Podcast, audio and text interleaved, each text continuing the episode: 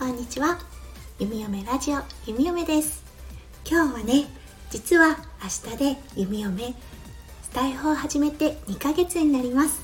2ヶ月間毎日配信を続けることができました。それで明日を迎えるにあたりちょっと自分の配信を振り返ろうと思いこの配信をしております。今日の午後のテーマは弓嫁の感じるライブっていうことをお話ししたいと思います。それでは皆さんもしよかったら是非最後までお付き合いくださいませ。それでは弓嫁ラジオスタートします。そうライブ。実はスタイフを始める前にスタイフをもうされてる方の Kindle 本をとってもよく読みました。その中で結構ねトピックになっていたライブ配信。やはりアプリの一番最初に出てくるっていうところですごく目に留まることが多いっていうことでなるべく早いうちにライブ配信をした方がいいですよって言われてる方がいっぱいいました。それで弓嫁もそれに習いそうですねかなり早いうちからライブ配信はしておりました。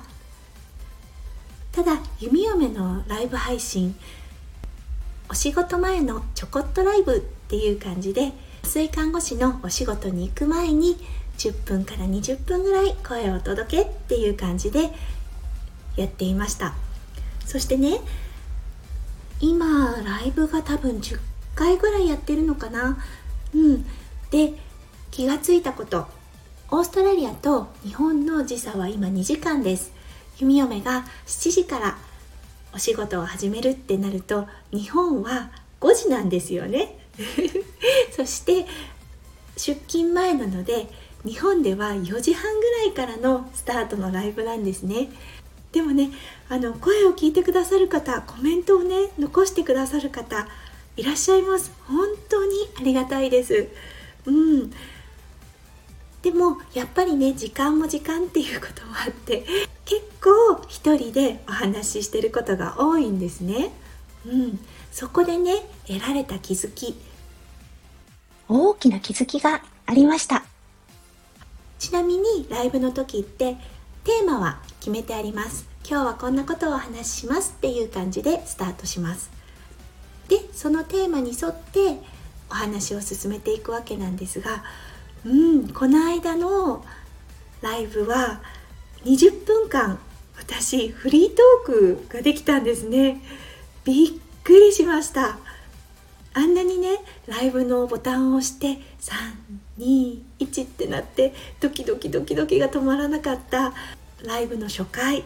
うん。でライブの初回の時なんてもう自分が何を言っているか全然わからなくなっちゃって自分の心臓の音がねうるさい感じだったんです。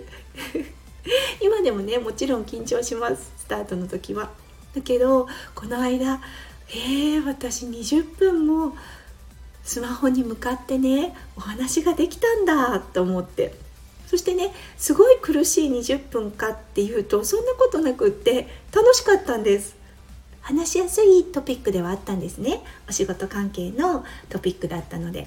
でもへえ喋れるんだ私っていう変な自信がつきました。私にとってのライブ配信確かに交流できたらすごい嬉しいです。コメントいただけるともう本当に嬉しくなっちゃってウキウキウキウキしちゃいます。私にとってのライブ配信は一言で言って自分のお話の力を磨くっていうことに直結していると思います。はい。なのでねライブに関してはねいろんな意見があると思うのですが弓嫁はスタイフを始めた頃からライブをしててよかったなって思っています。うん。まだまだねあのこの朝のめちゃめちゃ早い時間のライブはお仕事前にね続けていこうと思っています。はい。ライブはねライブの楽しさって本当にありますよね。うん。お昼のライブになるのはいつになるかなって感じなんですがもう少し時間が経ってからお昼のライブそして夜のライブとかもチャレンジしてみたいなって思っています。うん。ということで今日はね弓嫁の考えるライブ配信そして弓嫁はこのライブ配信をねどういうふうに使っているのかどんな効果があったのかっていうことをお話しさせていただきました。ね明日で2ヶ月。早いですよね。楽しんでやっていたらあっという間の2ヶ月でした。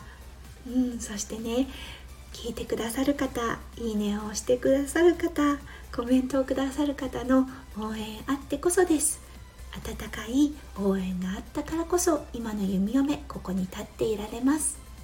なのでね本当に心からの感謝を込めてこの配信をさせていただきました。明日は2ヶ月目の配信になります。ということで明日もスタイフ関連のお話しさせていただきたいなって思っています。スタイフを始めて変わったことだったりとか実際ねスタイフを2ヶ月やってみて自分の中の変化っていうのを配信でお話ししたいと思っています。もしよかったらね明日もぜひ遊びに来てくださいね。今日も最後まで配信聞いてくださってありがとうございました。皆さんの週末が素敵な素敵な時間となりますよう弓嫁心からお祈りいたしております。それではまた明日。じゃあね。バイバイ。